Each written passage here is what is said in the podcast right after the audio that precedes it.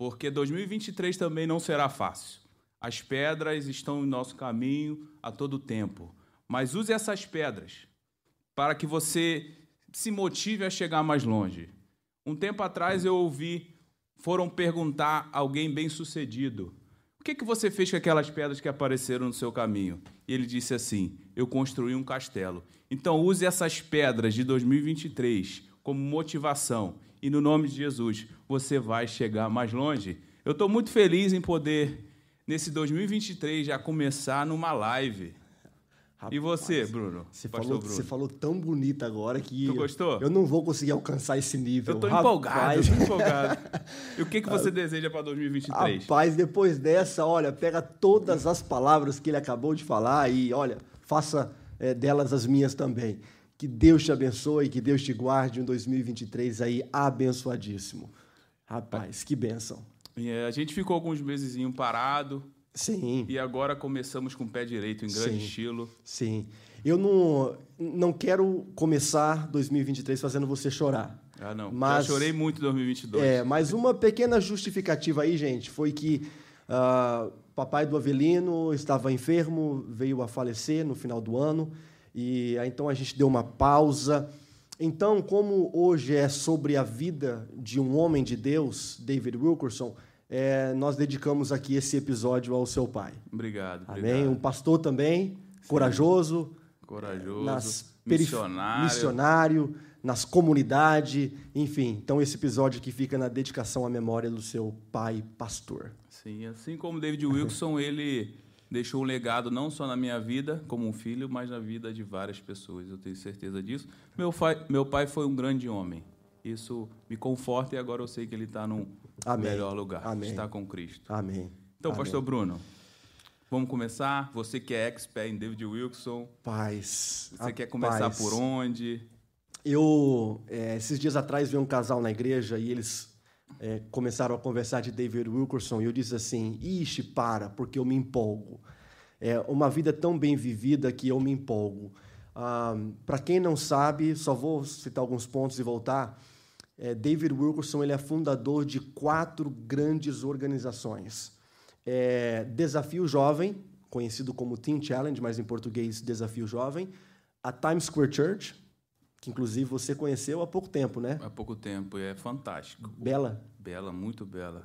um, um espetáculo. Um espetáculo. A gente tem até uma história legal sobre a igreja. Ah, ele também fundou é, Summit International School of Ministry, que é uma universidade, é uma faculdade teológica, na verdade, no estado da Pensilvânia. E também deixou um legado de uma organização chamada Road Challenge, que hoje é liderada pelo seu filho, Gary, que é para encorajar pastores e também a fim de doações missionárias em, em centros assim eh, carentes. O Desafio Jovem, para quem não entendeu, é um centro de recuperação para jovens drogados. Sim, sim. E eu me arrisco a dizer que foi o primeiro do mundo. É, sim. Sim, foi o primeiro do mundo. A gente vai entrar na história e o que acontece? Foi no início da epidemia de drogas, onde as, as drogas entrou nas grandes cidades como Nova York, Chicago, Los Angeles. E aí David Wilkerson foi o primeiro a chegar ali e estabelecer uma clínica para drogados e, e foi um sucesso tremendo que literalmente eh, o mundo depois queria eh, uma clínica como aquela. Hoje tem vários países do mundo, vários, vários, vários países do mundo. E as pessoas não imaginam como era Nova York ah, em 1970, em 1980, né? Pois é, o ano que ele foi para lá foi em 58. E naquela época era cruel, cruel, cruel, cruel, cruel. Controlada por gangues, por... Isso, por gangues. Então, vamos lá. A vida de David Wilkerson. Wilkerson ele nasceu em 1931 e ele faleceu em 2011 num acidente eh, de carro. Wilkerson ele nasceu no estado da Indiana, só que a vida dele toda praticamente foi no estado da Pensilvânia. Ele é filho e neto de pastor. Eu quero que vocês peguem aí na- na- no coração e marquem isso o avô dele, porque o avô dele era um camarada assim. No inglês a gente fala que ele era flamboyant, que é. Ajuda aí. Agitado. Agitado, Avivado. avivado, ao ponto de. Ele era itinerante, Itinerante. ao ponto que o vô dele às vezes falava assim: todo mundo fica de pé! E corria em volta da cadeira. Certo. Abria as janelas da igreja assim, porque ele falava assim: o inimigo tem que ver lá do lado de fora. Então, assim, ele era muito para frente e, ao mesmo tempo, quando você tem esse comportamento, você é criticado. Então, o avô dele era muito, mas muito criticado. E aí, o pai dele já era completamente o oposto. O pai dele era alguém muito centrado. E, e Pensilvânia, para as pessoas entenderem, é uma, um interior, né? É um lugar onde está, vamos dizer assim, o Mato Grosso, Exato. que estão as pessoas mais, não vou dizer humildes, Zona mas rural. zona rural, Zona rural. que ainda tem suas fazendas, é aquela pessoa que acorda três horas da manhã e vai tirar o leite da vaca. Então é um contraste muito grande. David Wilson sair de um contexto de Pensilvânia Sim. e vir para Nova York. Sim. É um contraste gigantesco, porque não é que nos anos 50 Nova York era diferente. Não, é a mesma cidade. Já era gigante, já era uma metrópole, já era milhões de habitantes, já era uma cidade de imigrante. de- Referência, uma cidade referência, referência naquela época. E mas a, a origem dele foi de um menino que se tornou é, o pai dele era pastor, filho de pastor, é, ainda no estado da Pensilvânia, no interior do estado da Pensilvânia. É, uma menina por nome de Gwen, é, o nome dela é Gwendolyn, mas ela é conhecida como Gwen Wilkerson, é, se apaixonou por, por ele, um- um- uma menina italiana, se apaixonou por ele. E os pais delas fala, falavam assim para ela: olha, casar com um pregador é passar fome. Eu já ouvi muito isso aí. Casar com, com, com, com pastor é passar fome, não entra nessa, sai fora dessa vida. Só que ela se apaixonou por ele, um menino muito magro, olhos azuis, mas bem forte, um olho bem, bem, aquele azul chamativo, e casou com ele. E, e quando casa, aí ele passa também a ser um itinerante. Então, o início do ministério de David Wilkerson foi de um jovem recém-casado que está agora é, que está vivendo na itinerância. Você sabe a idade, mais ou menos, que eles casaram? Só para ter um... Foi bem cedo, tipo 19, 20, 18, bem, bem cedo ali. Bem cedo. É, agora, um dos pontos mais importantes que eu vejo na vida de Wilkerson, e eu falo isso sempre, é que o Wilkerson ele sabia quando terminar o ciclo. Um exemplo.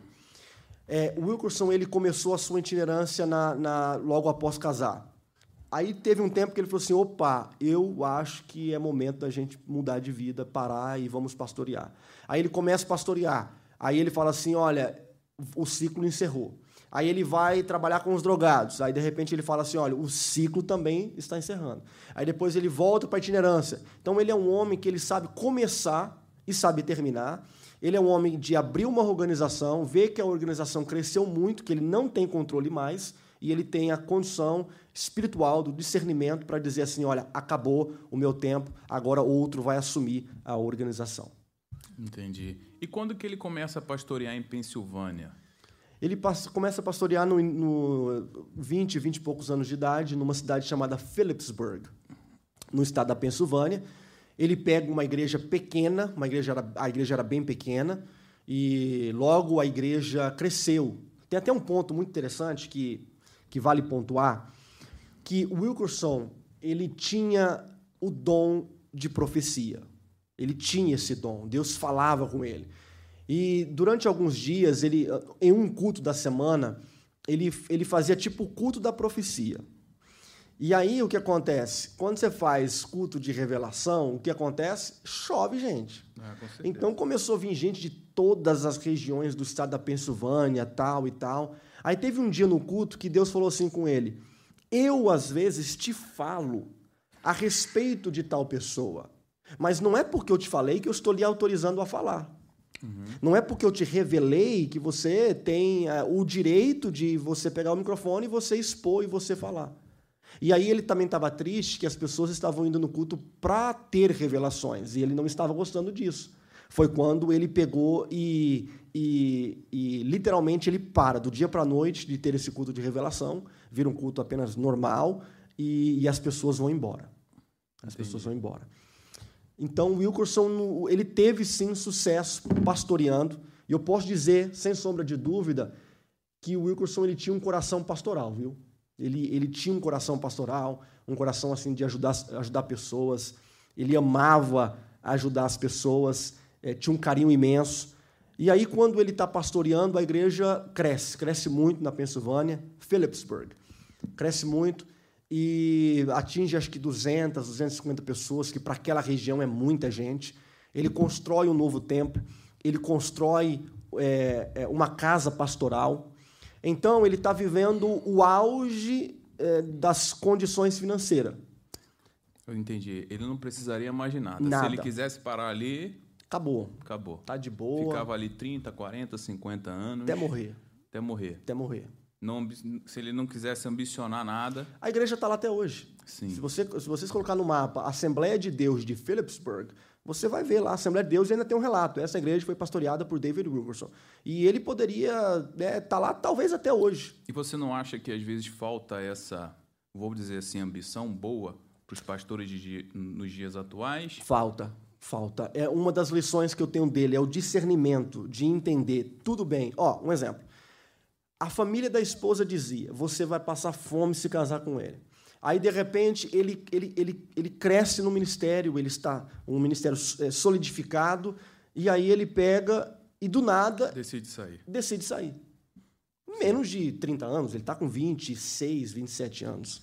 E, e- mas se você dá uma analisada na Bíblia, você vai ver que Deus gosta dos corajosos, né? Sim, sim. É, e coragem é o que não faltava para ele. É o que não faltava. e aí é quando começa a história dele que vem o livro A Cruz e um Punhal, né? Depois que ele deixa a igreja e parte para Olha, Nova York. Você quer, você quer ir para vamos, vamos. esse ponto agora ou você quer Mas deixa eu. Deixa, intro- deixa- introduzir mais alguma coisa? deixa baixar o espírito jornalístico aqui. Então tá bom. O que, que você achou do livro? É pergunta. Não, top.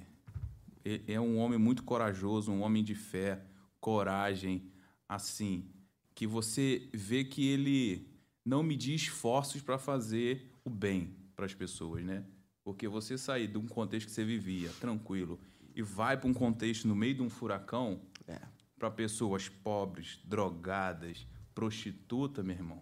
Tem que ter muito amor, sabe? muito. Amor. Muito mesmo. É aquilo que Cristo fala, né? Ame né? o seu próximo como a ti mesmo. Então, eu acho que o David Wilson, além de ser corajoso e, e ter muitos outros adjetivos, o que não faltava nele era amor.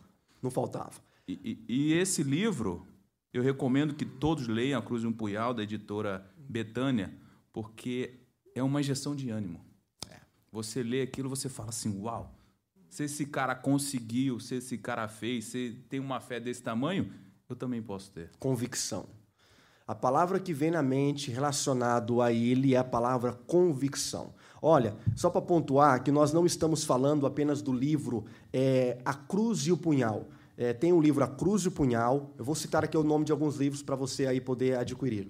A Cruz e o Punhal, que é o famoso, escrito acho que no início dos anos 60. É, tem também este livro aqui vai ter em português a partir do mês de fevereiro. Após o carnaval no Brasil, vai ter este, este é, Carnaval 2023. Vai ter este livro aqui, que é chamado A Esperança Tem um Endereço, que na verdade é tipo é, uma, continuação? É, é. Uma continuação. uma continuação.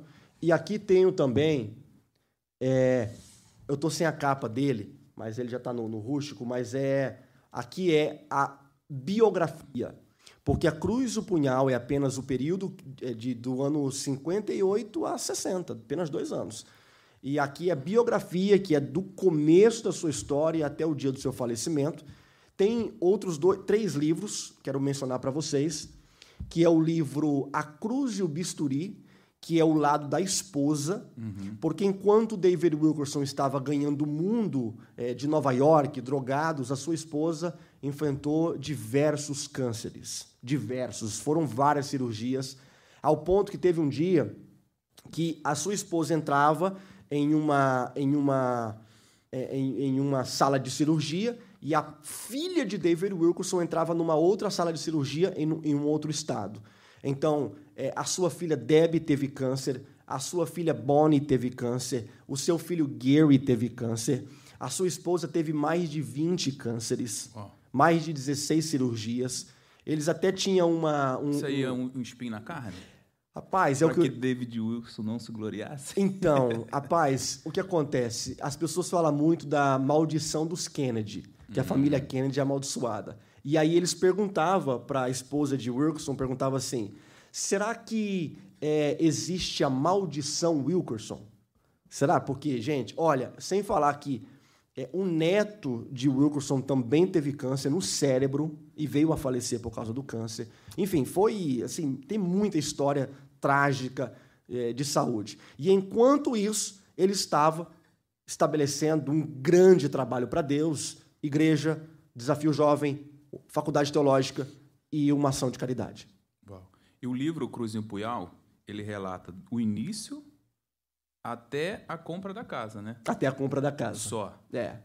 E depois vem os outros para complementar Tanto isso. é que eu não, eu não me lembro agora se fala acerca da sua esposa com câncer, né? Não, Acho não, que fa- não cita nada, não cita. Então, olha, A Cruz e o Bisturi. Entra aí, é, Amazon, e, e compra aí o livro A Cruz e o Bisturi. Inclusive, a gente pretende fazer um podcast sobre ela Vamos, também. vamos fazer um podcast só sobre ela, só, Só sobre, sobre ela, ela. sobre ela, uma guerreira.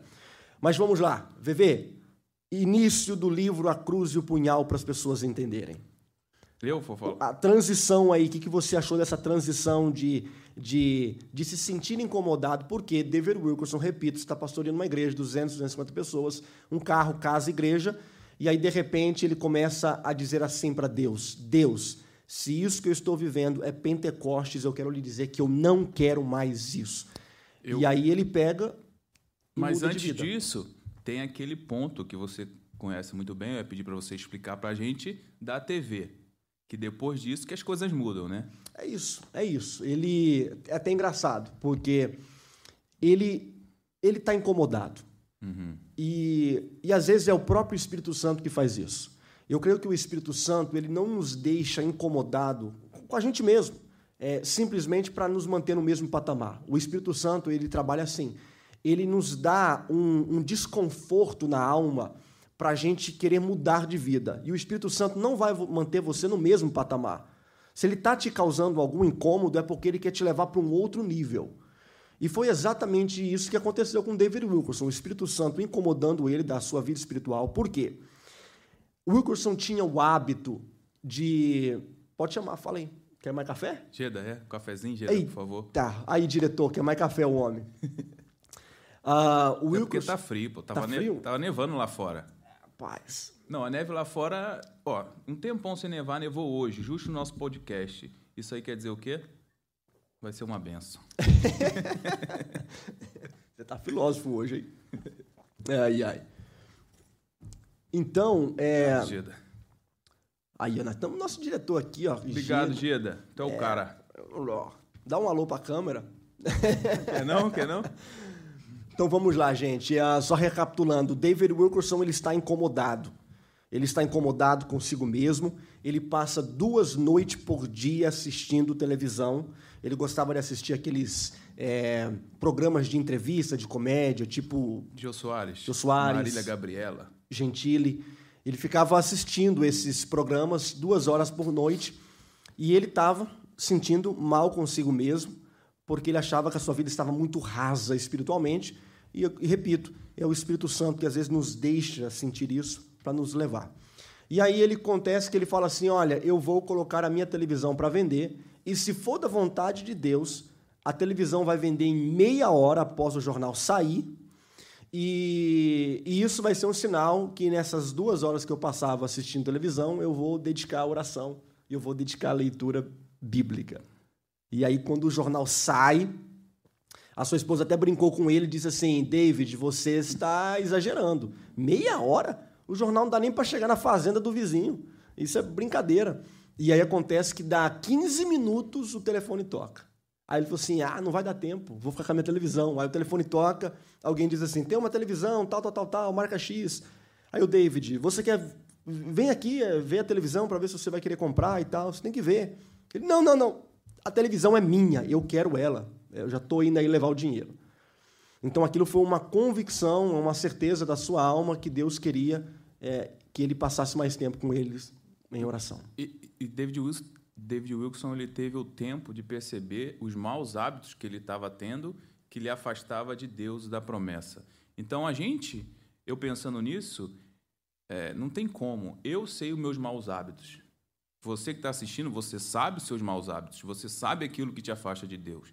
Talvez você está perdendo muito tempo com Netflix, Instagram, enfim, TikTok. Meu Deus, esse TikTok aí, misericórdia. Esses dias uma menina disse que que, que é o TikTok? Fizeram uma pergunta para ela, uma TikTokzinha. O que, que é o TikTok para você? Ela falou: é minha vida. Você vê, muitas adolescentes, muitos jovens têm isso como a vida, né? Porque, infeliz, infelizmente, se você usar bem, você acaba enriquecendo, né? Sim. Mas eles estão confundindo um pouco as coisas.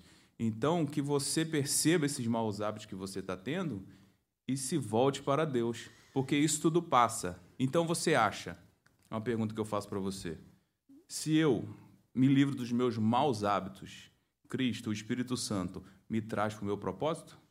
É, o avô de David, eu vou responder com uma frase do avô do David Wilkerson. O avô uhum. dele, se não me falha a memória, chamava Kenneth, Kenneth Wilkerson.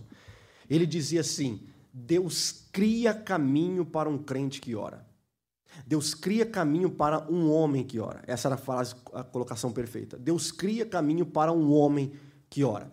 Então, quando você está renunciando muitos prazeres desta vida que impede a nossa caminhada, automaticamente Deus está dizendo assim: olha, eu vou criar caminho para essa pessoa ser uma bênção no meu reino. É porque eu creio que Deus tem um plano individual para cada tem, um. Tem, tem, sem dúvida. A gente que atrasa a, a, a promessa, sim, né, sim. o cumprimento da promessa de Deus. Sim. E às vezes é pelas essas pequenas coisas. Maus hábitos, é, por comportamento, por pensamento, aquilo que você é moldado na sua mente. E, e, graças a Deus que ele teve esse discernimento. Discernimento. E graças a Deus, quando eu, eu fico feliz quando eu vejo um jovem, que uma vez eu conheci um jovem que jogou o seu computador no chão. Eu falei, por quê? Está louco? Ele disse, não, isso aqui está me, me atrapalhando. Então, é, o, o quê? Jesus fala assim: se a tua mão direita te escandalizar, não é arrancar ela, literalmente, mas olha, é, é, é, é, o limite do ponto do que você tem que fazer para andar com Deus. Então, se tem alguma coisa te atrapalhando, ele percebeu que era os programas à noite que atrapalhava ele, e ele teve um, discernimento, teve uma atitude, e, e aí agora a gente vai entrar no efeito disso. É, por exemplo, eu estou fazendo uma dieta, e eu Sim. falei com a minha esposa, minha filha, não traz chocolate para casa, não traz doce para casa, porque se eu ver, eu vou querer comer. Sim. Então isso vai atrapalhar o meu processo. Sim. Então é mais ou menos isso, né? As pessoas estão atrapalhando o processo por maus hábitos. Por maus hábitos, sem, sem sombra de dúvida, sem sombra de dúvida. E aí vem outros diversos problemas, né? A insatisfação com a vida, não consegue entender a os ingratidão. Pro... Ingratidão, não consegue entender os propósitos de Deus para a sua própria vida, e aí começa a reclamar na esposa, no filho, na cidade, na chuva, no sol, na, na neve. Eu acho que quando a pessoa está ingrata, o sentimento de ingratidão vem carregando isso tudo. Vem, carrega, carrega. Aí ela vem descontando em todos, em todos. Carrega, e carrega. em Deus também, né? Carrega. Sem sombra de dúvida quanto a isso, sem sombra de dúvida. Então, vamos voltar aonde que a gente estava? Ele vende a TV. Vendeu a TV, exatamente. E agora ele tem que tentar orar por duas horas todos os dias, que é difícil demais. É. Ele conta que parecia uma eternidade, não conseguia. Quatro minutos olhava e falava assim: Uau, não tem nem cinco minutos ainda. Já orei tudo que eu Já tinha que orei orar. tudo que tinha que orar e não consigo mais falar com Deus e tal, porque Pô. você sabe, meu ouvinte, orar é muito difícil. Talvez ele se arrependeu de ter vendido a televisão. Rapaz, ele estava pensando na entrevista, na comédia. ele estava ali, cadê minha TVzinha? E a esposa não gostava, tá? Não gostava. A esposa não gostava de TV. Para ela, olha, pode vender, não estou nem aí, não gosto, não assisto. É, o problema era ele. Uhum. O problema era ele. Então, eu aí não, ele... eu não tenho nada contra a televisão, mas já tem uns sete anos que eu não tenho canal aberto na minha casa. Nada. É. Olha, eu já fui mais nada. liberal quanto à televisão e hoje eu estou sendo um pouco mais radical quanto a ela. Uh, e não só ela, o telefone, porque Sim. prende muito tempo, perde muito tempo, você para de ser produtivo e tá difícil achar alguma coisa saudável para assistir. É Ainda mais difícil. em TV aberta. É, exatamente. Uh, então, mas vamos voltar para a vida de Wilkerson, aí ele começa a orar. Começa a orar a, a, história não fala, nem a biografia dele fala quantos meses foram, mas foram, foi um tempo. Foi um tempo que ele passou ali em oração. Ele orava um pouco, lia a Bíblia, sempre dormiu tarde. Vale pontuar isso, tá, gente? Porque se você lê é, o livro de Orlando Boyer, O Heróis da Fé, eu sempre fiquei muito intrigado quanto a isso. E eu acho até engraçado, porque todos os reformadores, heróis da fé, eram homens que acordavam muito cedo. Na casa de Dormiam John, cedo e acordavam na cedo. Na casa de John Wesley, lá em Londres, é, tem, tem lá uma fala que se, ó, esse aqui você gosta de ir muito na minha casa, né? Se você fosse na casa. Eu de... gosto de ir lá quando tem churrasco, principalmente. quando você. Quando, se você fosse na casa de John Wesley, quando é 5 horas da manhã, ele te acordava. Vamos uhum. orar. E levava você para o quarto de oração. Então, fazer isso 5 horas da manhã. Vez você vai bater na Vou, vou bater 4 horas da manhã.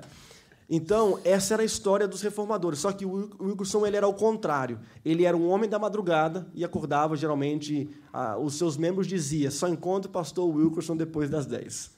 Peraí, desculpa te cortar.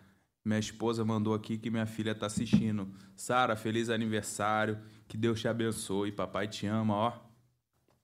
Daqui a pouco tô chegando aí, a gente vai sair. Vamos pro balse, vamos brincar, tá? Beijo. Sarah, happy birthday. Vamos, volta, pode voltar. É, então, o Wilkerson, ele pega e, e é, ele vai para oração. Vai uhum. para oração. E aí tem um certo dia que ele, que ele sai, levanta e tem uma revista em cima da sua mesa, a revista Life Magazine.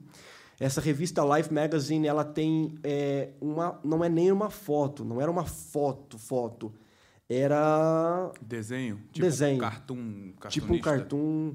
É, tem até, acho que um outro nome que fala é, o desenho de cinco meninos uhum.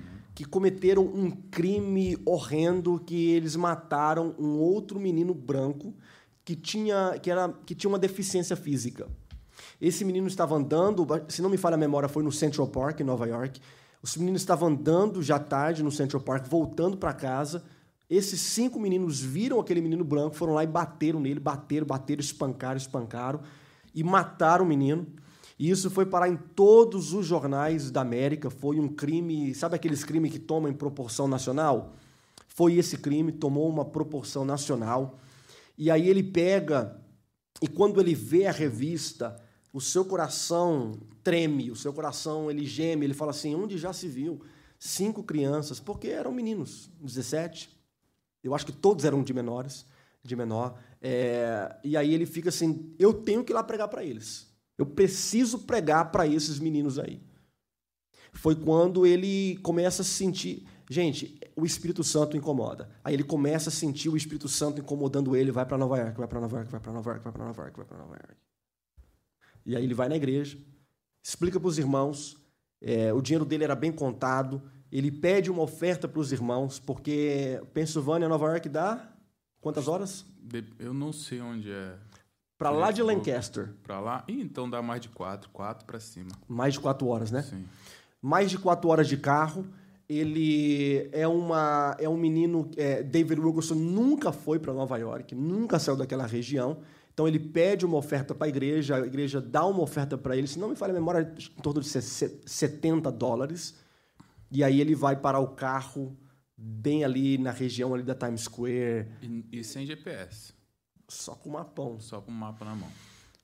E. Avelino, diferente? Pensilvânia, Nova York? É, Mato Grosso, que, como você tivesse no Mato Grosso e ir pro, sei lá, centro de São Paulo. Centro ou São centro Paulo. do Rio de Janeiro. É. É, é loucura. Eu conheci um senhor que era do de Minas Gerais. Hum. Ele era do interior de Minas Gerais, é até hoje. Eu levei ele num, no shopping ele não sabia subir a escada rolante. Então é esse nível. Uau! É alguém do mato, matuto, para uma cidade. Agora, outro ponto que eu queria falar com você é o seguinte: é, hoje a gente é, é percebendo a polarização política no Brasil, e você vê a atitude do David Wilson hoje, indo defender cinco criminosos. Porque é. eles eram criminosos. criminosos. Entendeu? Injusta agressão em cima de alguém indefeso, enfim, deficiente, mataram. Sim. Eles mereciam ser punidos, sim, pelo Estado, pela lei. E você não acha que seria, se fosse hoje, ele não seria muito criticado ia ser considerado como um, alguém de esquerda, um socialista, por causa dessa decisão. É, você gosta, Ainda né? mais sendo pastor. Ó, eu Seria. quero deixar claro que eu votei no Bolsonaro. Eu não voto na esquerda de jeito nenhum. Se o Wilkerson postasse no Instagram dele hoje, 2023, estou indo para Nova York defender cinco meninos que mataram um outro menino deficiente, e apareceu um monte de comentário. Seu comunista, Com certeza. seu esquerdista. Eu não tenho nada contra quem vota na esquerda, mas eu não voto. É, ia falar para ele um monte de coisa. É, enfim, é o mundo que nós estamos vivendo. Na verdade. Mas com certeza ele Com deve ter certeza. sido muito criticado. Com certeza. Só que eu, eu não vou falar agora, só um breve, mas David Wilkerson foi cancelado. Foi cancelado? Foi cancelado, eu vou chegar lá. Então, é, mas pontuando isso, isso acho, acho muito interessante que você falou, porque bandido bom é bandido. Vamos lá. Morto. Bandido bom, bandido morto. Não é o que não é o, o- o termo popular é, de, de algumas pessoas, não de todas, né? Claro. Eles falam que bandido bom é bandido morto. David Wilkerson não. Ele está dizendo: esses meninos precisam de Jesus Cristo e Jesus Cristo pode mudar a vida deles. Entendeu? Então, é, ele, ele tem uma convicção. Assim, é impressionante. Eu, e eu oro a Deus sem que Deus me dê esse negócio, uma convicção tão forte de chegar para qualquer pessoa e falar assim: ó, Jesus pode mudar a sua vida. Eu tenho certeza que Jesus pode mudar a sua vida. O Wilkerson era assim. Se você falasse assim para ele, ó, aquele rapaz ali de vermelho, é, aquilo ali, ó, aquele cara não tem jeito não. Não presta. Aquilo não presta. Aí ele fala assim, então é nele que eu vou. Entendeu? É, nos anos 60, que era a época dos hippies, todo mundo falava, ó, Nova York, é, Califórnia tá de ponta cabeça. O que, que ele fez? Pegou sua família e mudou para Califórnia. Eu quero ir lá, eu quero estar lá no meio da Gostava bagunça. de desafio. Não, é isso aí.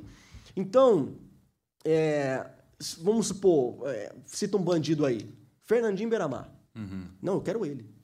É- Era o Wilkerson. Ele, ele tinha convicção que Deus tem o poder, Jesus tem o poder de transformar qualquer Podia ter falado pessoa. bandido Lula também. Qualquer falar, Lula. Eu quero ele, o Lula. É, é, tem coisas que a gente não sabe se tem solução, mas ele, ele investia, ele insistia.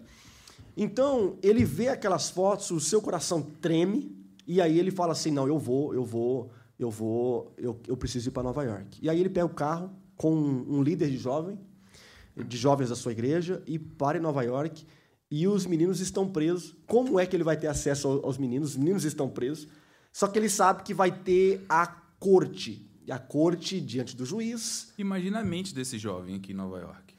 Um menino que nasceu na roça, vem pra Nova York. Olha, Vê gangue, droga. Ah, meu Deus do céu. eu sou assim, eu amo a história de, de David Wilkerson, já li vários livros acerca dele. E eu, eu tenho uma curiosidade que se um dia eu tiver acesso à família, conversar, eu vou perguntar o que, que aconteceu com aquele jovem. E ele não voltou mais, foi uma Porque vez só. o né? livro não fala mais nada dele. Ele vai na primeira viagem e não volta nunca mais. Tipo assim, com o meu pastor eu não ando mais. Ele é Deixa louco. esse doido sozinho Deixa lá. ele sozinho. Então o jovem vai com o Wilkerson e aí o, o- vai ter uma corte, juiz, advogado, promotores e olha, jornalista. Era o crime é, do mês, do ano. A imprensa tava em cima. Imprensa ali. Todos os canais, todas as. E, e aí o Wilkerson fala assim: eu tenho que ir pra corte, eu tenho que ir pra lá. Ele chega, senta, já estava lotada, senta na parte de trás. E aí ele fala assim: aí estão lá, então, então, tal, vai dar sentença pros meninos, vão dar sentença. Eu não me lembro agora a sentença, mas alguns deles é, é prisão perpétua. Ah, dão a sentença pros meninos. E aí David Wilkerson toma uma atitude que eu não sei se eu teria coragem de tomar. Eu não teria. Eu não conheço nenhum homem que teria. Eu também não conheci alguém tão, tão louco assim, não. Você entrar dentro de uma corte aqui nos Estados Unidos, É. na frente do juiz e encarar ele. Não. Ele sai pelo corredor, dá o grito. Judge, juiz, tal, senhor, eu, eu- eu, sou pastor, eu tenho uma mensagem, o juiz já olha assim, O juiz, se quisesse, podia prender ele na hora. na hora. E o juiz dá o grito. O juiz teve piedade pelo, pelo título pastor. Sim, sim. Deu o grito na hora, cai fora da minha corte, o segurança já chegou, já agarrou ele, já levou ele para fora. É uma loucura isso aí, gente. Olha, isso é uma loucura. E onde o menininho tava? Eu estou curioso para saber. O Foi acho que ele. ficou sentado ali, fingindo que não conhece. Saiu correndo, foi embora. Eu não conheço meu pastor, não. Não sei quem que ele é, não. Vou perguntar depois se as minhas ovelhas sujetas têm coragem de fazer isso comigo. Mas tudo bem. É, E aí ele chega lá fora, os jornalistas, tudo, todo mundo curioso e tal, e... Que, Que, quem é esse homem? Quem que é esse homem? O que, que ele está fazendo? Pelo amor de Deus. Magricelo. Depois vocês vão no Google, gente, tem essa foto que eu vou contar agora. O jornalista olha para ele, ele tá com. Isso aqui parece mais a Bíblia, né? Ele tá com a Bíblia aqui, casaco, frio, né? Era inverno, casaco. Aí o jornalista fala assim para ele: que, que livro é esse que você está segurando? Tá com vergonha? Aí ele fala assim: é minha Bíblia. Ah, você está com vergonha de mostrar sua Bíblia, né? Aí ele faz aqui, isso aqui, ó. Quando ele faz isso aqui, com essa posição, um monte de foto. Começou os paparazzi. É, e, e essa foto tem no Google. Depois vocês colocam aí é, foto de David Wilkerson no Google, que, que eu ia até pedir para colocar aqui, mas não, não tive tempo. Mas, enfim, é, aí tira a foto. E aí vai aparecer nas, na capa dos jornais. É, diversos jornais. Devia ter assim, pastor maluco entra na corte. Pastor das Assembleias de Deus tenta ajudar os bandidos que matou o menino se chamava Michael, é, o, matou Michael em Nova York e, e, ele na capa do jornal. O seu pai é conhecido, o seu avô é super famoso. E aí, no meio da Assembleia de Deus, todo mundo falou assim: é, é doido igual o avô. Puxou o avô. Puxou o avô, é doido, bate bem na cabeça. O seu pai, você está envergonhando a nossa família, você está envergonhando a nossa igreja. Então, aí já começou o cancelamento, né? Mas ele é cancelado depois, pior ainda. Pior ainda. Mas esse foi o primeiro nível de cancelamento. Na família. Na família. Eu acho que o cancelamento na família é o pior do que o de fora, né? O, o Não, externo. ah, é né? difícil, é difícil. Acho que Porque você tipo ser cancelado do lado de fora, tá tudo bem. Agora, na família, todo deve doer mais, hein? Todo tipo de cancelamento é difícil. É difícil, é difícil. Eu acho que, eu acho que dói muito. Dói, Dói. muito porque é, eu tenho algo contra ti. As pessoas geralmente fingem que não tem algo contra você. E quando elas expõem que tem algo contra você, dói muito. É injusto, às É vezes, muito. né? Às vezes de alguém que direito- você Não dão direito de resposta para pessoa. Às vezes de alguém que você também, você mesmo nem tem tanta amizade, nem tem tanto conexão com tal pessoa, e você sabe que a pessoa, às vezes você sente. É. Às vezes tem mil pessoas que gostam de você e uma que não gosta de você. Você fica focado naquela uma que não gosta de você. É impressionante isso daí. E aí ele, ele não tem coragem de voltar para casa, para sua casa. Ele não tem coragem de enfrentar a sua igreja. Ele, o que, que ele faz? Ele fica, é, ele, ele vai para casa dos seus pais. E aí quando chega na casa dos seus pais, a sua mãe fala assim: meu filho, o pai bravo, A mãe sempre dá uma aliviada, né? Pai bravo, pai bravo, o que, que é isso? Onde você está na cabeça? Invadir uma corte com um juiz, aquela coisa toda. Aí ela pega e fala assim: tem coisas que Deus faz que você só vai entender depois. E aquilo ali foi um, aquilo ali foi um cliquezinho na sua mente dizendo assim: não, Deus pode estar fazendo alguma coisa e, e Deus vai agir. Né? Aquilo ali foi um- um- uma luz no fundo do túnel. O seu avô encorajou e tal, tal. E aí, quando ele chega na igreja, a igreja parecia um velório. Ele chega no culto, a igreja parecia um velório. É, todo mundo assustado, nosso pastor na, na televisão, ó, perdão, na, na- nos jornais, e aquela coisa toda. E aí, a pergunta é, Avelino, como continua a vida assim? Fracasso. Fracasso. E a igreja, com certeza, teceu críticas em cima dele também. Com certeza. Agora, a minha curiosidade é como ele convenceu a igreja a ofertar na vida dele de novo para ele poder voltar para Nova York depois disso tudo. É verdade. Como que ele conseguiu isso? Tenho certeza que tem algum irmãozinho que você agora eu não dou dinheiro. Com certeza. É porque ele, ele, ele, ele, ele, ele continua incomodado. Ele, o Espírito Santo fala para ele, não volta, volta, volta, volta. E ele não. São dias que passam e ele volta. E aí ele vai pedir dinheiro e a igreja dá. Talvez saber quem ele é. Sim. Ver que a intenção dele é boa, né? Saber que a intenção dele é boa, saber que. que porque um, um cancelamento e aquela situação, os jornalistas foram. Porque, mesmo sendo pastor, é um menino de 27 anos que não te- entende a malícia jornalística, né? Os jornalistas usaram de, de malícia e o que, que fizeram? Não, pegaram ele no ponto fraco. Olha, toma aqui a foto. Só que, na verdade, o que eu penso? Deus estava usando os jornalistas sem os jornalistas saberem. Com certeza. Então, é, é, todas as coisas cooperam para o bem. Então, o jornalista queria fazer uma maldade com aquele, com aquele jovem pastor e Deus falou assim: não, eu vou usar essa maldade para um benefício para o meu reino. Nem todo fracasso que a gente acha que fracassou é um fracasso. Não, nem todo É um modo fracasso. de Deus abençoar a gente. E com certeza, né? Assim, ele chega na igreja muito criticado e no final ele, ele é honrado por Deus. As pessoas bateram nas costas dele e falaram: Eu sempre confio em você. Oh. Porque sempre é assim, né? As pessoas te criticam, te criticam, mas depois que Deus te honra, eles dizem: Eu estava do teu lado. Mas com certeza David David Wilson sabia quem era quem ali. E isso acontece no nosso dia a Convicção, dia. convicção. No, no dia a dia nosso, né? A gente às vezes é criticado por algumas Depois atitudes. de, depois de muitos algum- anos, nesse livro aqui, ó, na biografia dele, depois de muitos anos, a sua família volta para a cidadezinha. Volta. Aí eles olham para a cidadezinha assim, eles falam assim: Uau, tá do mesmo jeito de quando meu pai saiu daqui em 58, 59. Resumindo, é, se o meu pai, o filho dele falando, não tivesse coragem de ter saído em 59, talvez eu estaria aqui. Mas olha o que aconteceu com a nossa vida.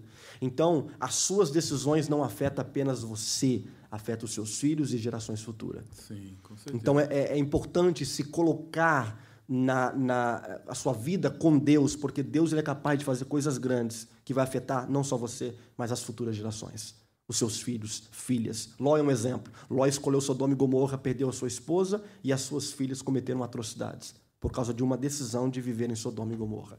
David Wilkerson ele falava sempre assim: Deus não chamou você para ter sucesso, Deus chamou você para ser obediente. O resultado do sucesso é com Deus. E o que, que ele estava fazendo? Eu não estou à procura de ser bem sucedido, eu estou à procura de obedecer.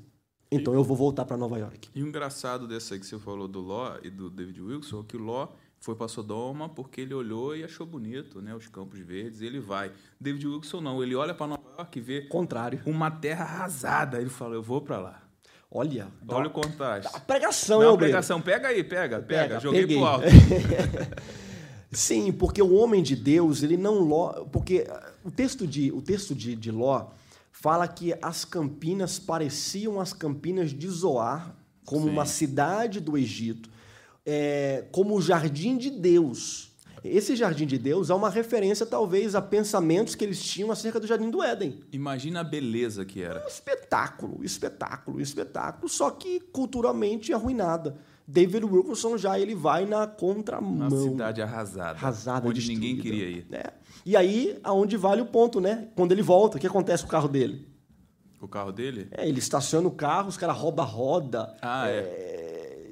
E, e- não, vamos chegar lá, vamos chegar lá. Então, aí ele volta. Ele volta, a igreja doa dinheiro de novo. Ele volta. Ele volta para Nova York. E um ponto importante, que ele não dormia em hotel, ele dormia dentro do carro. A primeira viagem deram dinheiro para ele dormir uma noite. Só que agora ele vai começar a voltar com certa frequência. Constância, é, frequência. E aí a igreja não, Não tem não condições. tem condições, né? Já pagava o salário dele, já pagava as contas dele, aquela coisa toda.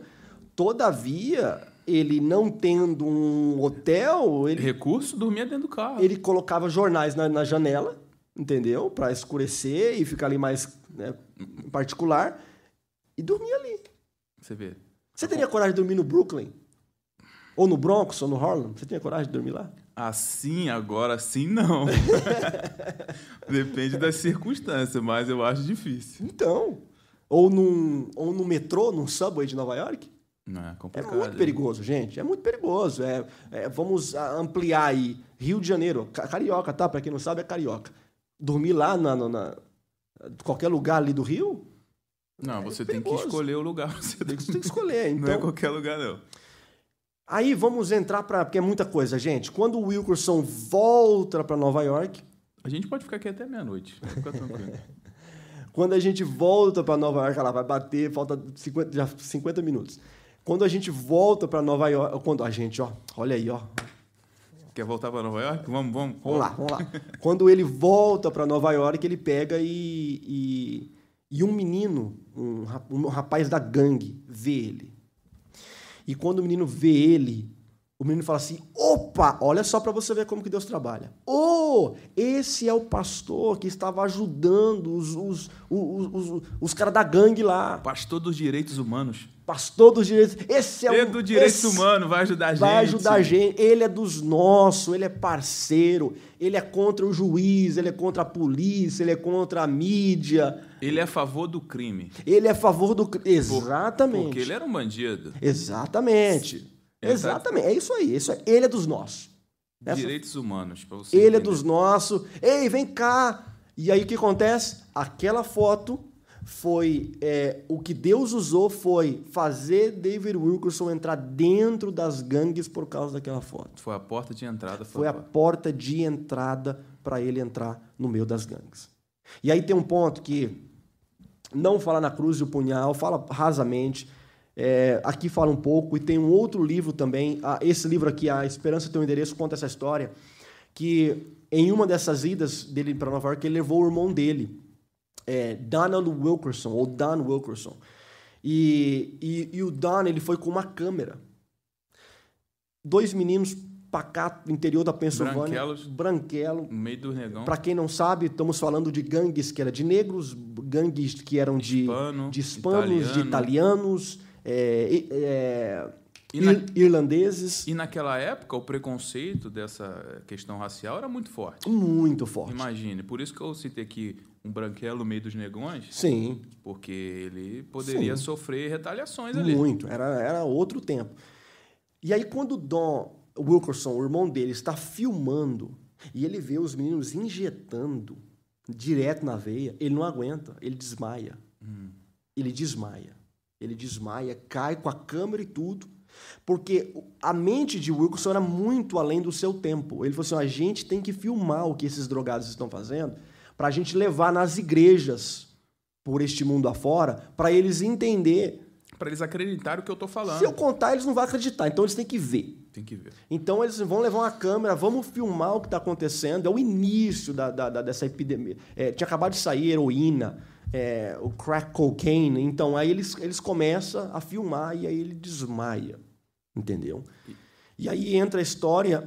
Pode falar, sorry. Não, só queria falar aqui, pontuar, já que o pastor Bruno caguetou que eu sou do Rio, e lá nas comunidades do Rio de Janeiro tem muitos David Wilson, tá? Tem, eu creio nisso. Muitos pregadores, nisso. tem muitas igrejas lá que trabalham, porque os membros da igreja, costumeiramente, dentro de uma comunidade, moram na comunidade. Então tem muitos ali David Wilsons que são, entre aspas, esquecidos, né? Pela sociedade, mas que estão ali pregando, estão Sim. evangelizando no meio das comunidades para os bandidos, para as prostitutas, Eu creio. Eu para os alcoólatras, enfim. Inclusive, eu vou te levar lá qualquer dia para você evangelizar com a gente. E falando do meu pai, né? O pastor Bruno começou falando do meu pai, então tem algumas histórias. Eu gostaria de contar uma aqui. Uma vez eu fui para Osasco, lá para tua área, lá para São Paulo. Nem sei se é tua área, não. Você Eu sou do interior. Osasco é muito longe. A terra do nosso sonoplasta ali. Osasco? É lá para a região Santo André, aquela região ali. Geda, fui na tua terra com meu pai, eu devia ter, sei lá, uns 10, 11 anos. E para uma a igreja pentecostal Assembleia de Deus. Dormimos, porque naquela época a gente dormia dentro da igreja. A igreja não tinha condição de pagar hotel, não tinha casa, a gente afastava os bancos e dormia ali. Ficamos ali dois dias e retornamos para casa. E meu pai com um carro emprestado, mas toda vez que meu pai passava pela boca de fumo, meu pai sempre com um folhetim no bolso. Sempre aí. Sempre evangelizava. Passava, pedia licença, o pessoal armado, drogado. Enfim, a gente entrou em casa. Nesse dia a gente chega, meu pai evangeliza, eu tô ali do lado pensando, meu Deus, se a polícia entrar aqui uma g- ou a facção inimiga, coitado da gente, eu já tava procurando um lugar para correr, né? E a gente entra dentro de casa, meu pai evangeliza, fica ali uns cinco minutos, não muito tempo também, porque sabe do perigo. Entramos dentro de casa, abrimos a porta e fechamos, começou o tiroteio. Pá, pá, pá. Meu pai, meu Deus, o carro do fulano emprestado, era um gol bolinho, eu lembro como se fosse hoje. Tá ali na rua, esse tiroteio vai furar o carro todo. E meu pai orou. "Oh, Deus, por favor, que né, não aconteça nada com o carro, não sei o quê. No outro dia de manhã, a gente saiu para olhar o carro. O carro da frente estava furado. O, o da frente e o de trás furado. E o dele que estava no meio não recebeu nenhum, Nenhum tiro. nenhum tiro, nenhuma Nenhuma perfuração. Eu olhei para ele, eu lembro, falei, ô pai, Deus é contigo mesmo. Hein? então é só um, uma historinha aí que eu lembrei agora, né, que faz Eu creio muitos que tem anos. muitos homens assim. E tem muitos homens corajosos ali. Infelizmente, alguns saem dessa vida, né? É. Recebem a Cristo. Mas a maioria, infelizmente, Muitos desviados no Segue. crime, né? Muitos desviados no crime. Ah, mas, eu tenho, tem? mas também tem muita gente que saiu desse crime. com certeza. É, E tá aí minha homenagem aí, minha historinha amém. pessoal do. amém. A do tua Rio esposa uma vez me contou que certa vez você, acho que foi você ou seu pai levou ela para evangelizar. Aí Então, ela Foi o grupo de jovens da igreja, pastor Eduardo, missionário Zenildo, um abraço para vocês, que ainda estão lá É, pregando lá. na comunidade Amém. do Deus abençoe. juramento.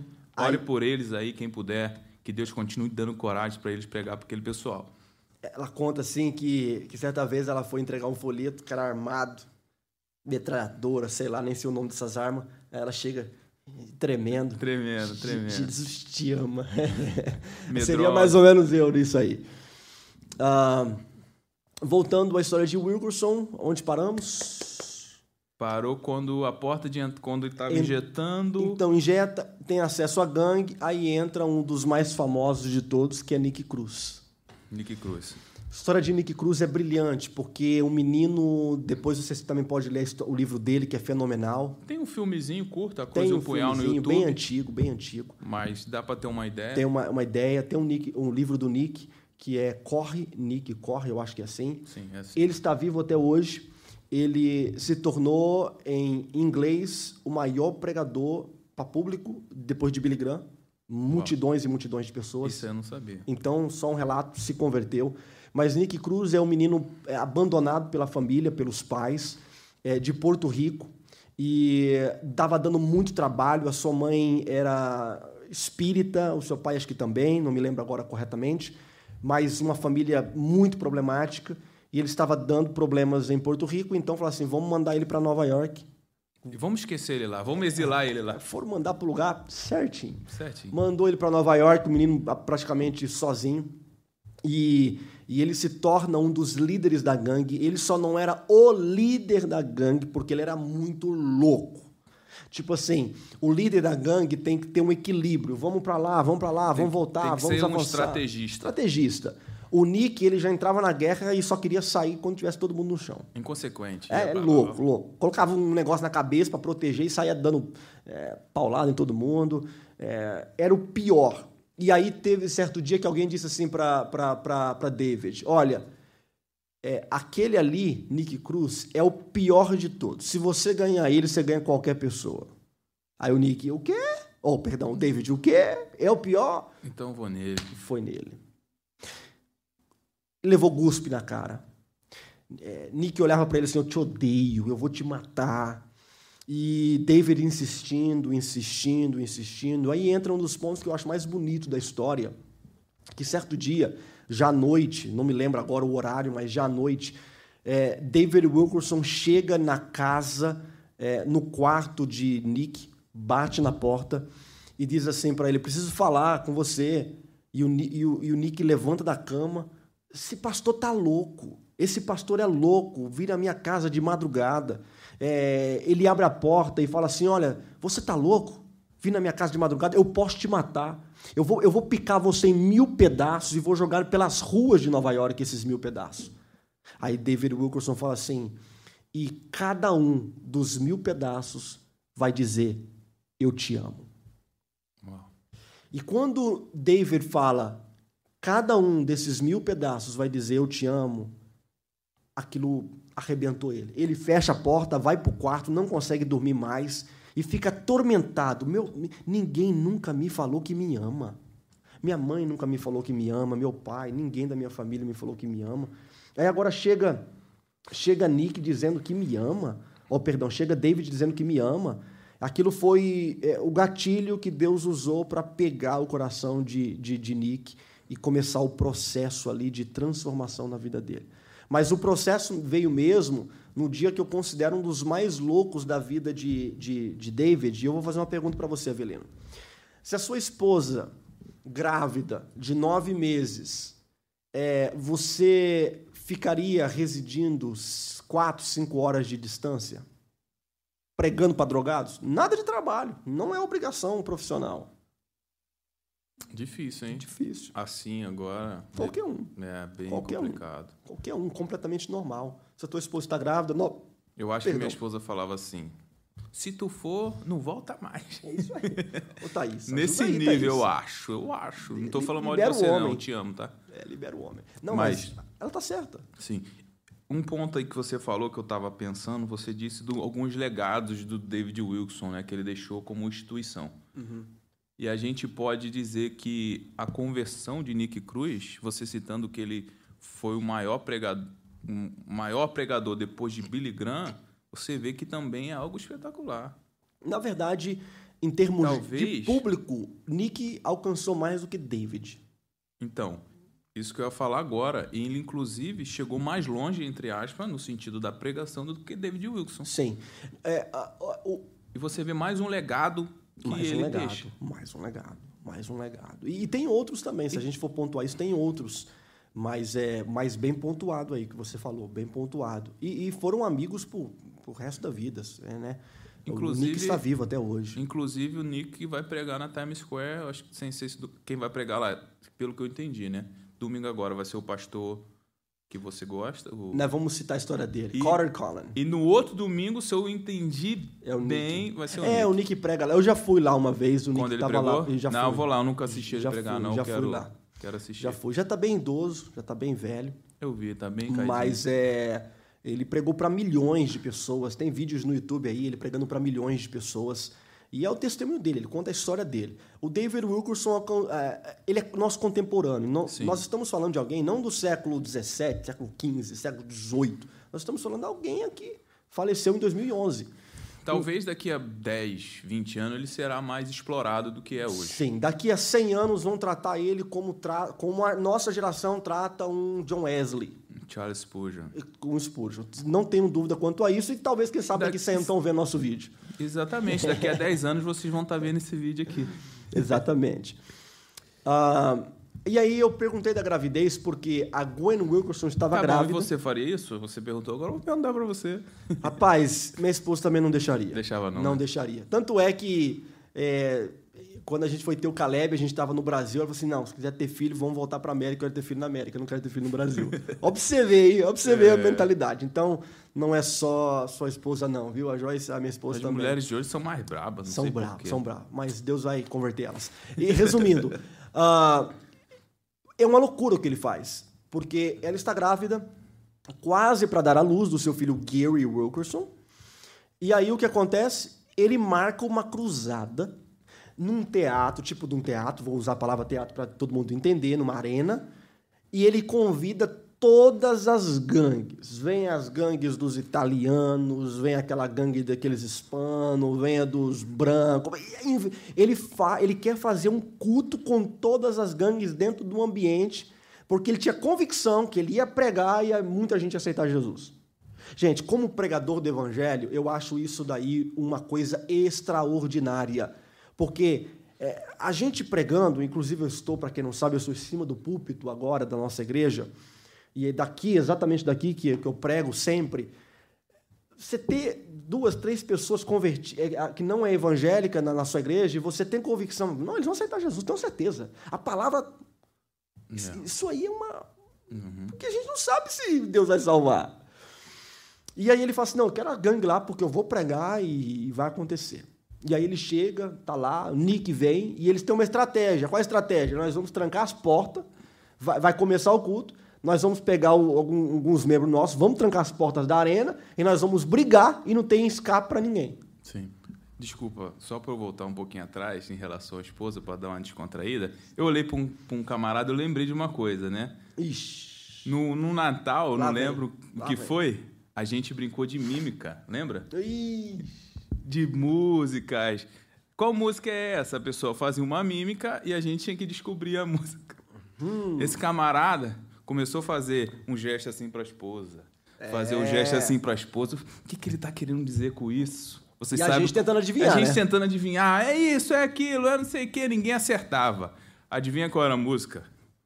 És o meu alívio. És o meu alívio. Então, és o meu alívio, ele para a esposa dele. Gente, é só uma brincadeira. Isso é uma declaração de amor. É, mas ele é péssimo para fazer essa brincadeira. Péssimo. Estaria até hoje tentando adivinhar essa música e não teria acertado. Péssimo.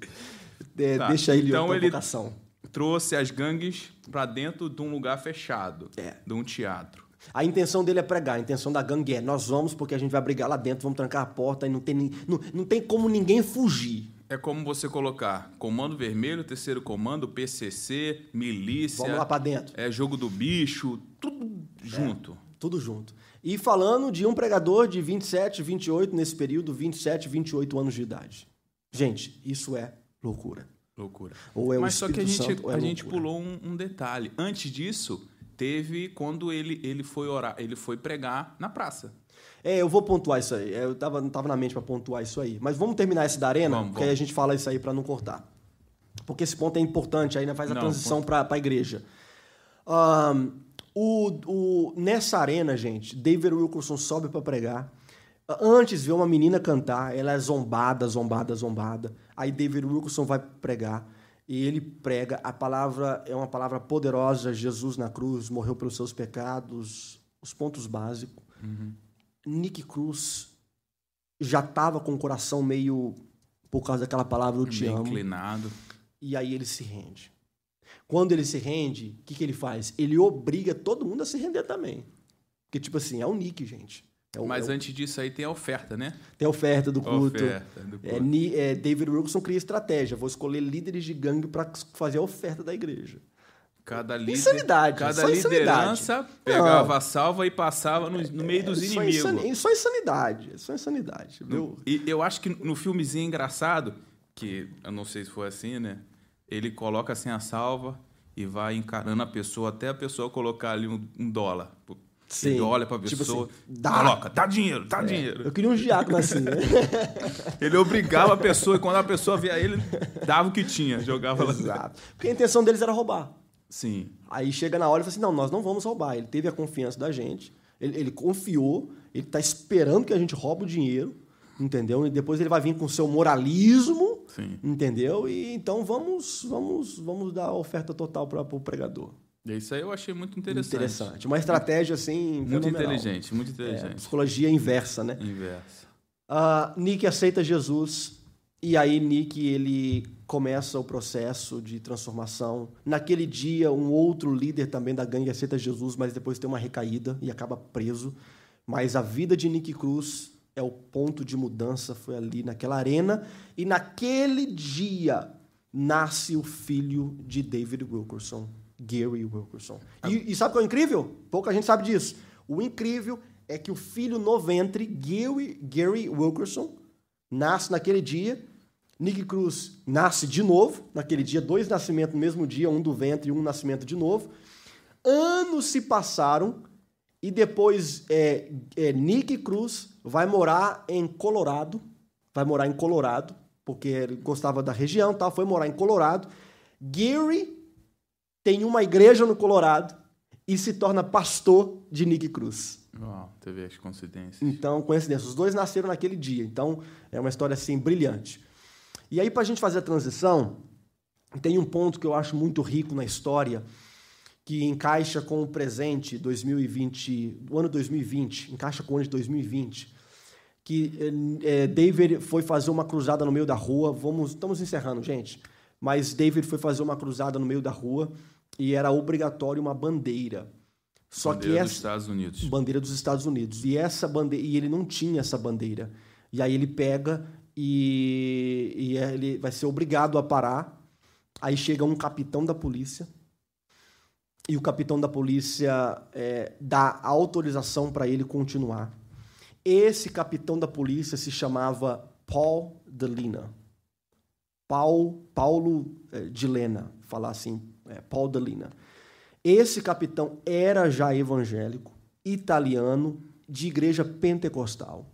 Isso é raro. Italiano, crente, pentecostal. Ah, esse italiano fez uma amizade com David Wilkerson naquele momento e ele se tornou e ele se tornou é, eles se tornaram grandes amigos, mas grandes amigos. As esposas também se tornaram grandes amigas. Quando David Wilkerson vai mudar de Pensilvânia para Nova York, eles ficam na casa de Paul Dalina. E o mais extraordinário de tudo, que no ano de 2020, quando tem uma transição da igreja, depois eu vou voltar na história da igreja, tem uma transição na igreja para pastor, quem vai assumir a igreja é o filho de Paul Dalina. Então hoje o pastor presidente da igreja Times, da Times Square Church chama, chama Tim Dalina, que é filho do Paul Dalina, que era o capitão que autorizou David Wilkerson a pregar nas ruas de Nova York. Então é uma história com muitas coincidências. Muitas um filho nascendo, Nick Cruz nascendo, um capitão que aparece naquela hora, se tornam grandes amigos, e o filho desse capitão depois se torna pastor da igreja que David Wilkerson vai abrir depois. Uau. É, é, é, Jesus, gente. É, e domingo passado eu fui lá assistir ele pregar. Foi, foi bom? Foi muito bom. Muito, muito bom, bom, né? Muito bom. E caramba, não, a história dele é impressionante, é impressionante. Impressionante. As coincidências, deucidência, né, igual é, as pessoas. É, deucidência, Jesuscidência. Jesuscidência. Enfim, né, as coisas foram acontecendo. E engraçado que todos esses, né, que passaram pela vida de David Wilson, hoje trabalham para ele, né? Para as instituições. Gente, é todos é, eles. Isso que eu acho mais coisa, interessante. A coisa mais difícil é você abrir uma grande organização. Uma organização, grande organização, mais difícil. Ele abriu quatro grandes organizações. Quatro grandes Quatro. E agora, agora, nós nem entramos. Quando o Nick aceita Jesus, é uma história que vale pontuar também, gente, é muita coisa, é muita coisa. Quando, uma história que vale pontuar é que Nick aceita Jesus e David Wilkerson, o que, que ele faz? Leva ele Nick para sua casa leva Nick para sua casa, a sua esposa meio que fazendo contato com os olhos assim, dizendo assim: "Você tá louco? Você tá louco de trazer Nick Cruz para dentro da minha casa?" Né? Uhum. Né? O camarada tava lá nas ruas de Nova York, lidando com drogados, com gangue, e agora está aqui na nossa casa. E aí tem uma história que conta que certa vez David Wilkerson tinha que sair de casa com a esposa e eles falou assim para a esposa: "Ah, vamos sair. O Nick fica cuidando dos nossos filhos." A esposa olhou nos olhos assim e falou assim: "Você tá louco?" Você tá maluco, meu.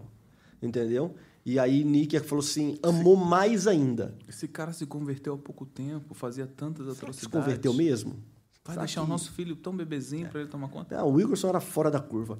E aí Nick conta é, que, que naquele dia ele passou a amar mais ainda David. E ele falou assim, olha, se entrasse a Rússia tentar mexer com aquelas crianças, eu colocaria o meu corpo na frente para morrer por causa daquelas crianças. Porque ele depositou uma confiança em mim extraordinária. É, é uma confiança que, olhando para os no, nossos olhos carnais, chega a ser inconsequente. Loucura, loucura. Eu não teria essa, essa audácia, essa coragem. Mas, enfim. Uh, aí, ele muda para Nova York para abrir uma clínica de reabilitação para drogados, que é a sua primeira grande organização. Uhum. Conta aí da casa. Você sabe a história da casa, né? É, ele chega para comprar algumas casas. Para fazer clínica. Para fazer uma clínica, uma clínica de recuperação. Chega. Para resumir, né? Resumir. Ele vai em três, em três casas. Ele gosta da mais cara, que é a maior, onde tem um, se eu não estiver enganado, o elevador, que tem mais espaço. O valor exato, exato, se não for esse, está bem próximo, custava 60 mil dólares. Mas só que o interessante, ele diz: Eu vou comprar, mas ele não tinha dinheiro.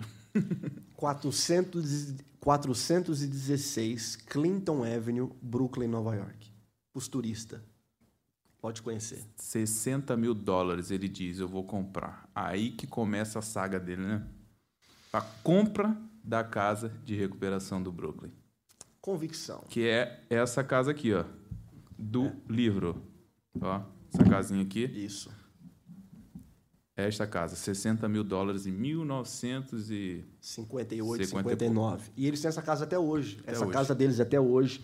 É, ah, e uma história engraçada é que um dos diretores hoje da, dessa instituição, Desafio Jovem, é brasileiro.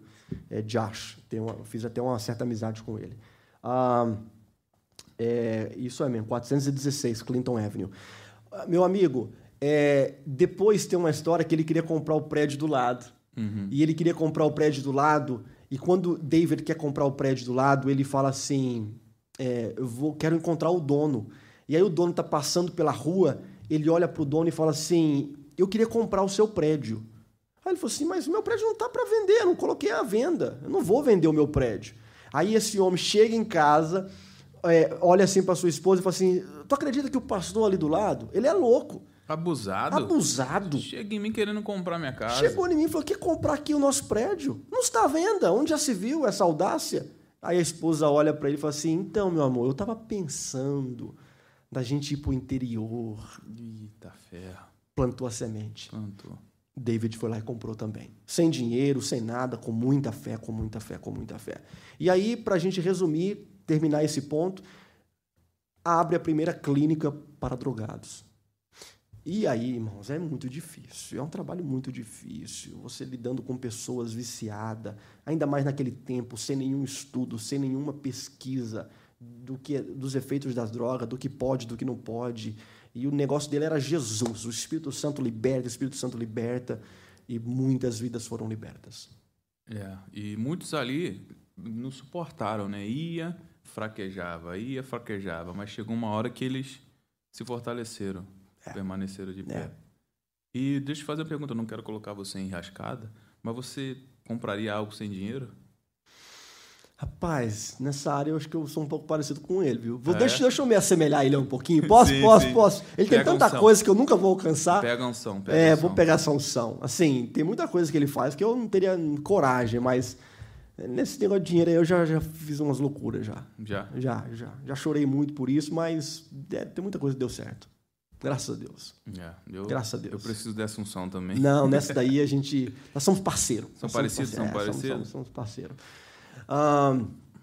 Eles ah, para pontuar uma coisa muito interessante que pouca gente sabe, que eu vou falar aqui agora, pouca gente sabe, não está em nenhum livro, é uma informação que eu tive é, de alguns americanos direto conectado com isso. A, a, o Teen Challenge, o Desafio Jovem, cresceu muito. E por crescer muito, eles estabeleceram é, clínicas em Chicago, Los Angeles, e aí depois as, as, as drogas iam para os interiores é, dos estados, e foi estabelecendo, no Brasil tem, na Europa, por toda a Europa, na África, na Ásia. Tem clínica hoje, literalmente, no mundo todo. E ele perdeu o controle, ele não tinha como mais administrar tudo isso. E aí ele foi para a sede das Assembleias de Deus. É, hoje, ó, só pontuando, hoje as Assembleias de Deus americana é dona, é líder, presidente de todas as clínicas de reabilitação para drogados que o Wilkerson estabeleceu no mundo todo. Eles são dono. Hoje, mas Hoje. antes. Mas lá no início dos anos 60, o Wilkerson estava muito atarefado. É muito dinheiro para você, é, para você administrar uma, uma, algo assim.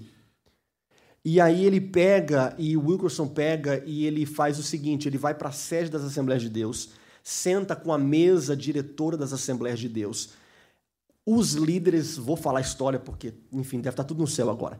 Os, espero, né? Os líderes das Assembleias de Deus. Se não tá, tá perto. É, os líderes das Assembleias de Deus olham para ele e falam assim: olha, eu não quero, a gente não quer ter que lidar com esse problema desses drogados de Nova York. Isso não é nosso problema, se vira. Diz a história que o Wilkerson pulou em cima da mesa porque eles foram pirraçando, pirraçando, uhum. brigando, porque não gostava do avô, lembra? Não uhum. gostavam do avô e achava que ele tinha o mesmo problema e foram pirraçando, você é um responsável. Então o Wilkes chegou, cima da mesa, pegou um pela camiseta assim e falou assim: Você não me quer mesmo? Você não me quer? Você não quer os drogados? Se você não quer os drogados, você não quer eu também. Arrancou a credencial do bolso, colocou na mesa aqui e falou assim: Eu tô fora das Assembleias de Deus. Aí o pastor presidente, para paz igual os ânimos, não, não, não, não, não, não toma a sua credencial de volta, você é um dos nossos. É o mais ancião, mais equilibrado não. ali. Você é um dos nossos, você, nós não vamos perder você. Que acreditou nele, né? E, e pegou e, e, devolveu a credencial e o Wilkerson ficou mais alguns anos na Assembleia de Deus. Depois, eventualmente, ele acabou saindo. Ah, nos anos 80 ele saiu. Ah, mas aí ele pega e, e futuramente a Assembleia de Deus reconheceu a necessidade e depois assumiu. Então eles erraram, mas depois acertaram. Então vamos equilibrar a conta aí, né? Erraram, mas depois acertaram. Dá esse voto de confiança para eles, dá esse crédito, né? Exato. Porque todo mundo erra. Todo mundo erra, e, e enfim. E, então é isso. Então o desafio jovem, o Teen Challenge, hoje ele está na mão das Assembleias de Deus e, e está aí no mundo todo. Uau, é uma benção. E quando que começou? Aí ele compra esse prédio. E como. Eu queria que você contasse isso. Eu sei, mas o pessoal não sabe. Como que ele, ele, ele dá o clique para comprar a Times Square Church?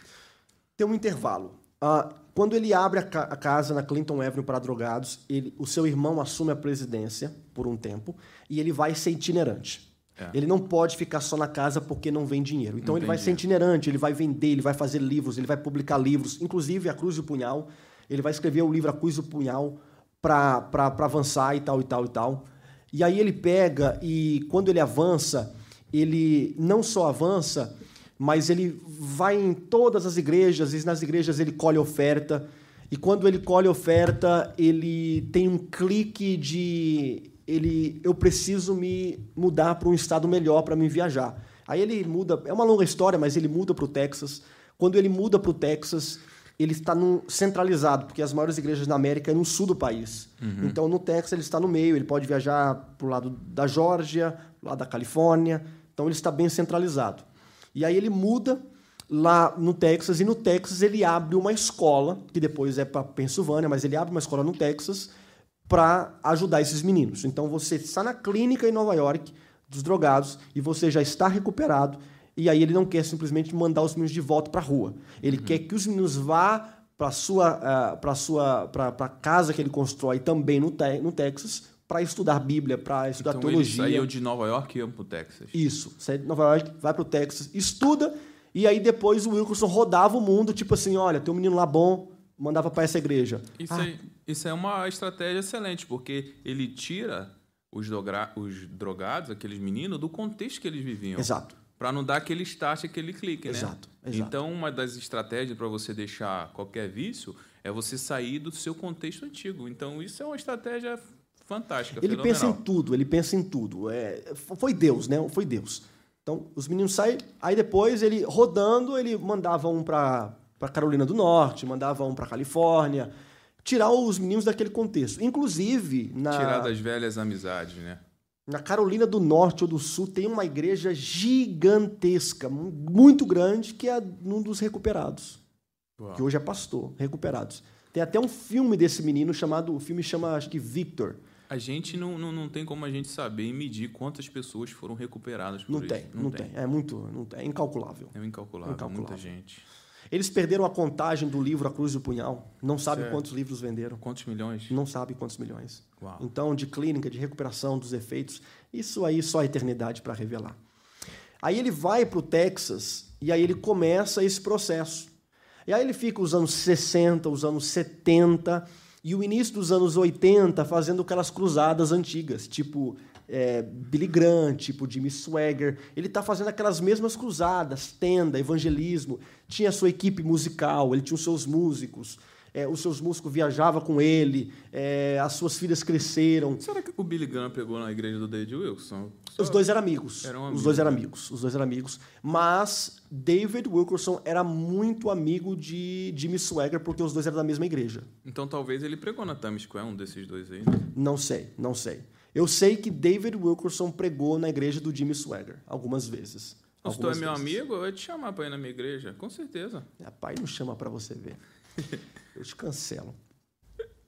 Uh, e aí ele tá, para a gente resumir, partir para o final, ele tá uh, no Texas, ele viaja, repito, nos anos 60, 70, 80. Aí, certo dia, ele estava pregando em Nova York, ele está hospedado na 42, uhum. que é uma das avenidas mais movimentadas de Nova York. E aí ele está lá e ele pega e está andando pela, pelas ruas de Nova York. Nesse período, no, no, no, meio dos anos 80, Nova York estava abandonada porque mais uma vez as drogas estão consumindo Nova York. Naquele ano. E nesse tempo, o David Wilson já, já era conhecido. Muito famoso. Já, é o David muito, Wilson. já era o David Wilson, o David muito Wilson. famoso. Uh... Já não andava mais na rua sem ser reconhecido. Então, mas naquele dia já era 11 horas da noite, nesse dia especificamente já era 11 horas da noite. Ele perde o sono e ele sai fora do hotel, vai dar uma voltinha assim na rua, e aí ele vê aquele monte de gente vendendo as drogas, os teatros da cidade. Times Square é conhecido como Broadway. Broadway, yeah. Broadway é teatro, lá tem vários teatros. E nos anos 80, os teatros estavam saindo da cidade, porque os criminosos invadiram. Teatro é turismo, é alta classe. E aí o que acontece? Eles não conseguem eh, manter os teatros, eles estão saindo da cidade. E quando eles estão saindo da cidade, o Wilkerson sai 11 horas da noite, vê aquele cenário, teatro abandonado, lojas abandonadas, o povo vendendo droga. Tinha um jogador de basquete da NBA que morreu naquela semana de overdose. E um dos caras vendendo droga, não me lembro agora o nome do jogador, um dos caras vendendo droga gritava assim: Eu tenho a droga que matou o jogador tal. Falando isso com orgulho, né? Falando com orgulho.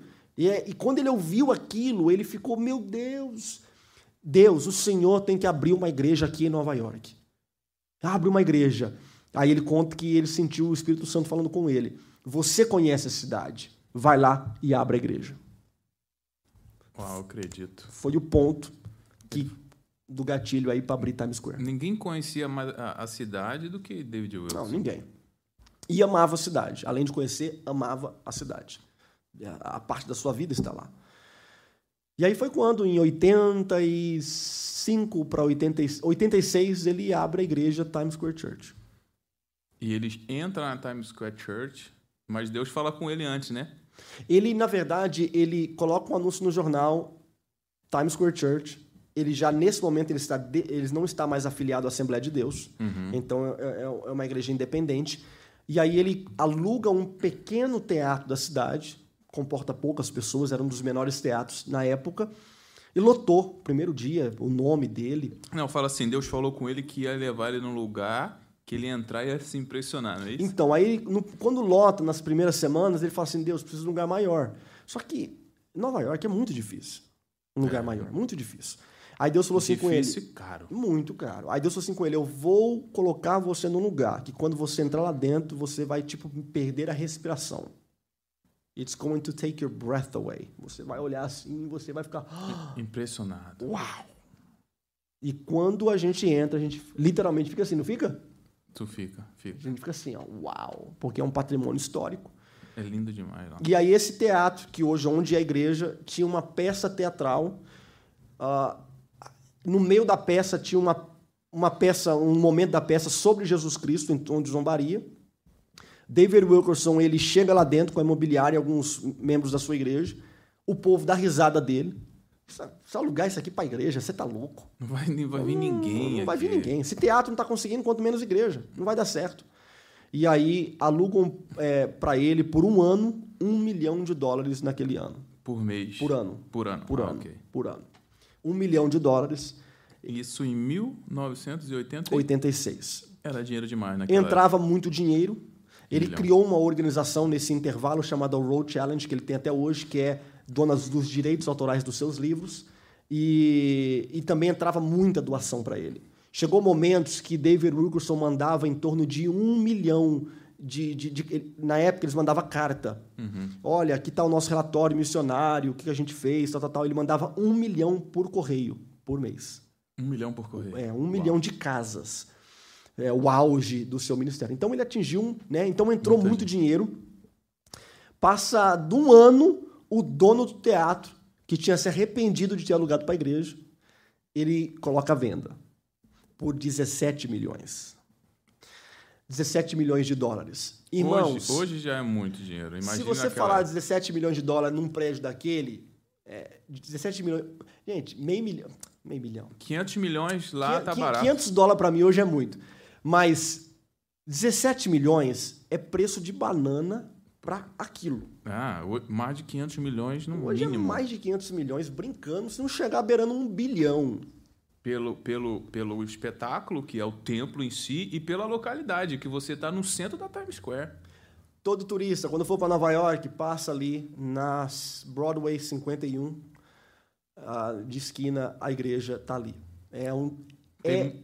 o maior teatro da cidade, o palco. É o maior palco de teatro da cidade. Quem não fala inglês não se preocupa, tem muita gente que fala espanhol lá também, e dá para se virar. É, e os melhores sermões de David Wilkerson foi ministrado naquela igreja. Os melhores sermões dele foram ministrados ali. Tem no YouTube vários deles.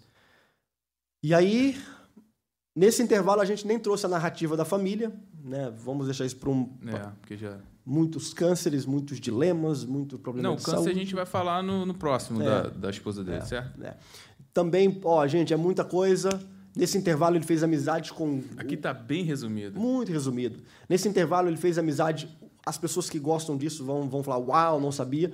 Fez uma grande amizade com Leonard Ravenhill. Leonard Ravenhill foi um pai para David Wilkerson.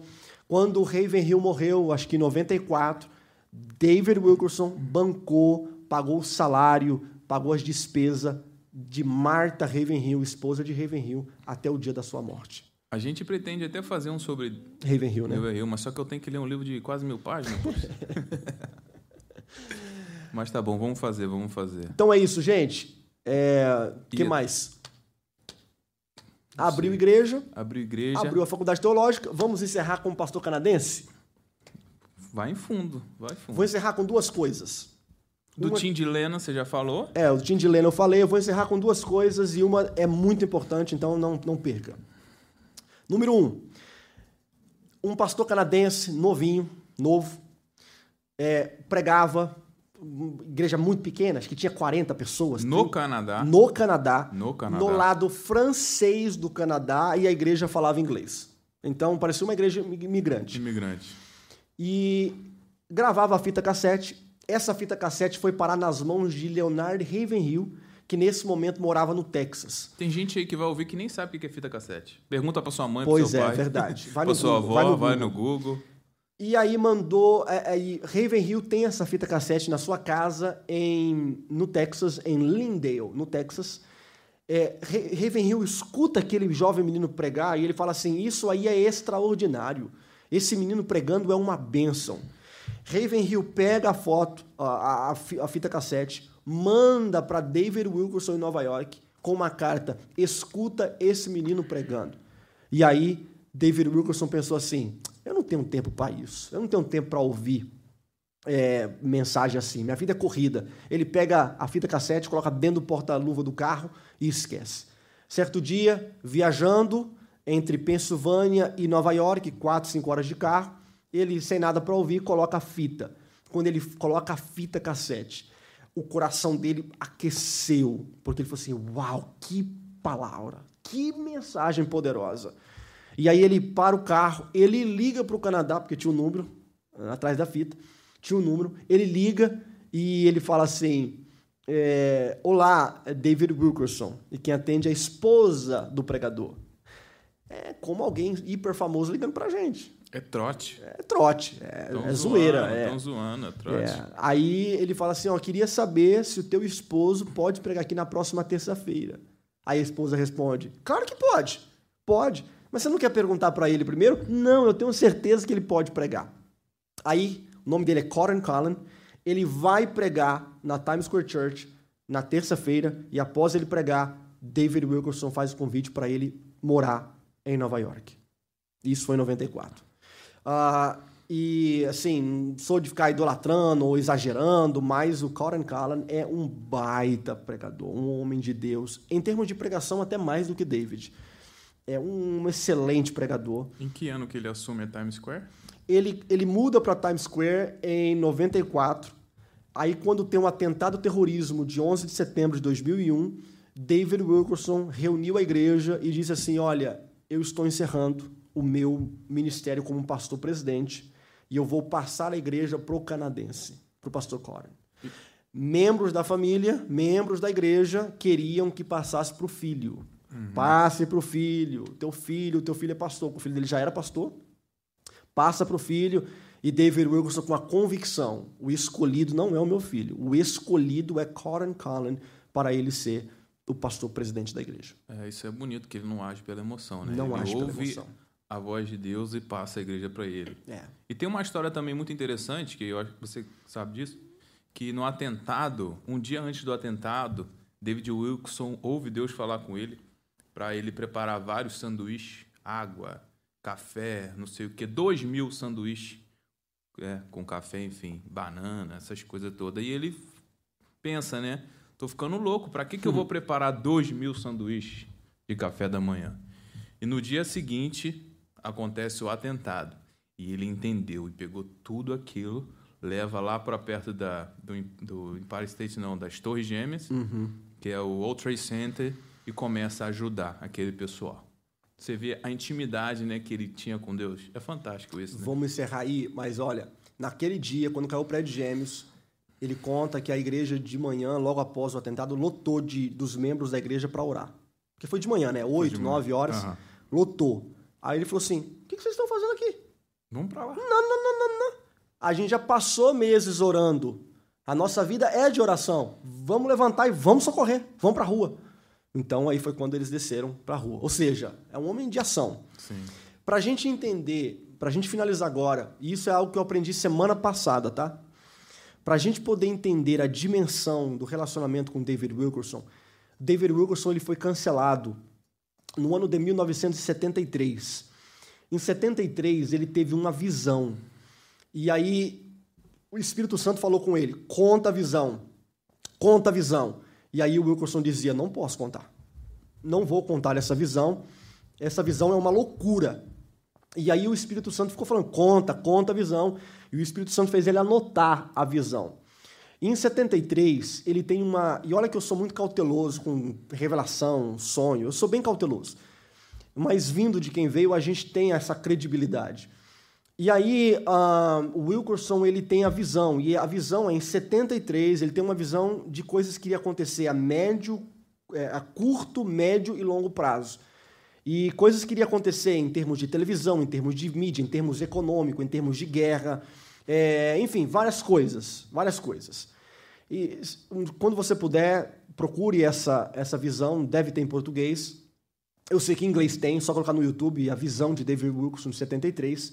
Só que esses dias eu estava ministrando em Miniola numa sexta-feira e eu voltando de Miniola, eu coloquei a visão, porque eu sabia que ia gravar esse podcast, eu coloquei a visão para mim voltar ouvindo. E na, na visão, tudo é muito in- intrigante, complexo, muito interessante. Só que no finalzinho da visão, no último ponto, ele traz algo que eu falo: uau, uau, isso daqui é extraordinário. Simples, mas extraordinário. Na visão, ele fala assim: vai chegar um dia, vai ter um tempo em que pastores, em que a igreja, em que esposa de pastores, eles vão sofrer muito, muito mesmo, por escândalos que vão surgir na mídia. Essas igrejas, esses pastores, a fé evangélica vai sofrer muito por causa de fofocas, por causa de calúnias nas redes sociais. Vai, é, ele, ele- ele não disse redes sociais, tá? Ele disse mídia. E ele disse: olha, vai ser um período de, que vai ter verdades, inverdades, aumento e, e coisas também verdadeiras. E muita gente vai sofrer por causa disso, e isso vai afetar a vida espiritual das pessoas. E aí, quando eu estou vindo de Nova York, ouvindo isso, eu falei: uau! Avelino, nós temos é, é, é, redes sociais hoje que é fo focada apenas em fofoca. O WhatsApp nosso, ele, a gente, ah, vamos supor um exemplo. A gente tem uma briga aqui agora. Eu vou para casa, eu me acalmo, passa um dia, passa dois dias para me encontrar um irmão da igreja para me contar. Esse um ou dois dias acalmou a minha fúria. E eu já, quando vou ver outra pessoa, eu já pensei melhor, já pensei com calma e não conto para outra pessoa Já refletiu? já refletiu. Hoje não. Se eu brigar com você aqui agora e você sair pelas portas ali, eu já pego o meu WhatsApp e já, ó, calúnia. Sim. Porque o WhatsApp ele, ele virou uma ferramenta de pessoas desequilibradas falando coisas antes do tempo e sem refletir. Não só o WhatsApp, YouTube, Instagram, Instagram, tudo, tudo, tudo, Facebook. tudo, tudo. E, e o interessante dessa visão é que ele tem ela em 1973, onde não existia nada disso. Não existia cable. Não existia aquela caixinha. Se bobear, o Bill Gates não tinha nem inven- Não, o Bill Gates não tinha nem não inventado tinha, o não computador tinha. ainda. Bill Gates é dos anos 90. É. ah, final dos anos 80 Então não existia 90. computador. Não existia. Microsoft? Não. Ai, Apple, nada disso. Nada, nada, nada, nada, nada. E quando ele fala isso, eu falei assim, uau. Aí o que, que ele pontua? Isso daí vai afetar a vida e a saúde espiritual da igreja. O que me deixa mais assim pensativo e chateado são essas páginas evangélicas de fofoca. Isso aí me deixa extremamente assim triste porque no meu ponto de vista, não vou entrar muito nesse pon- ponto, é desnecessário. sou um pastor, então posso aconselhar. Pode. Não curta, cai fora dessas páginas. Deixe de seguir. Eles postam versículos bíblicos, algumas pregações legais, apenas para cativar, mas o intuito dele, e eles estão ganhando em caluniar, em defamar. Falam verdades, tem coisas que é verdade, que é 100% verdade. Falam inverdades, falam meia-verdades e também aumentam, entendeu? E tem uma página aí que antes de publicar, liga para a pessoa, ó, oh, se você me der 50 mil, 30 mil, eu não, eu não, eu não publico. E também tem muita, é, infelizmente, pessoas que conscientemente ou inconscientemente, que sejam são pastores ou cantores que estão na mídia, que eles acabam influenciando nessas páginas. Sim. Entendeu? Sim. E ele acaba, por exemplo, se eu sou administrador de uma página, eu não gosto de você, mas eu gosto do Geda, eu posso muito bem implantar uma, uma mentira sobre ah, tem você. Muito, tem muito. Para que o Geda seja mais mais visível. Mais visível, e... uh, planta uma calúnia. Você sempre tem que ouvir os dois lados da história. É, planta uma calúnia. Então, e, vamos lá, e, vamos ficar. Para que a pessoa não peque, uhum. é melhor pegar o seu conselho. Deixe de seguir, uhum. não compartilha. Vamos voltar, vamos voltar para a visão, porque mina, tira a nossa espiritualidade, a com nossa certeza. comunhão com Deus, e quando a gente senta na igreja, a gente já está muito arruinado por dentro. E não estou falando apenas de, de páginas famosas, estou falando também de bastidores internos de famílias, de, de, de, de brigas Isso mais traz local. um sentimento de raiva e angústia é. no coração da gente. Então, o Wilkerson aceitou. E aí ele foi cancelado. Foi cancelado porque as igrejas na época falaram assim, isso é loucura o que ele está falando. Porque ele falou muitas coisas lá, gente, muita coisa. Não tem como agora falar. Mas aí o pessoal começou a cortar as agendas dele porque achou que ele estava ficando louco.